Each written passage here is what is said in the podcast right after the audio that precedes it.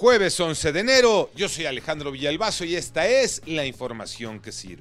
Ahora son los vecinos de Acapulco quienes tienen otros datos. Aunque el gobierno federal haya mencionado que la etapa de emergencia en Acapulco ya pasó, son los habitantes del puerto quienes siguen sin ver la suya porque hasta para reconstruir sus casas o arreglar sus negocios tienen problemas. Los materiales para construcción tardan meses en llegar Adriana Covarrubias. A dos meses de los daños severos que dejó el huracán Otis en Acapulco, los damnificados tienen parada la reconstrucción de su vivienda debido a que las casas de materiales han retrasado su entrega.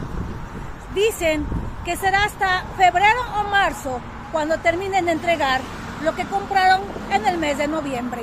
El llamado de la Organización Mundial de la Salud para los países es incrementar las medidas preventivas contra COVID-19. ¿Por qué ahora, Iñaki Manero? Gracias, Alex. El director general de la Organización Mundial de la Salud, Tedros Adhanom Ghebreyesus, este señor que escuchamos mucho de él durante la pandemia, pidió a los gobiernos que mantengan la vigilancia y proporcionen un acceso continuo y tratamientos y vacunas, porque hubo un aumento de la transmisión de COVID-19 en diciembre. Dijo que se reportaron cerca de 10.000 muertes en diciembre y las hospitalizaciones aumentaron 42% en casi 50 países que compartieron información sobre estas tendencias. La mayoría Europa y América. Una de las herramientas de prevención, ya no lo sabemos, es la vacuna contra COVID. La que tú quieras, pero hay que vacunarse. Sven Goran Eriksson, diagnosticado con cáncer terminal. Y ya le dijeron cuántos meses le quedan de vida, Tocayo Cervantes.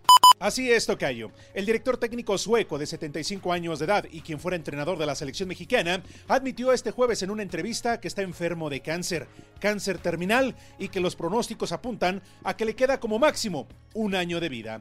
Confesó que en vez de quedarse en casa sentado quejándose por tener mala suerte, prefiere tener una visión positiva y no ceder a la adversidad su paso como técnico con México, Inglaterra, Costa de Marfil, Filipinas y clubes como Benfica, Roma, la Lazio y el Manchester City.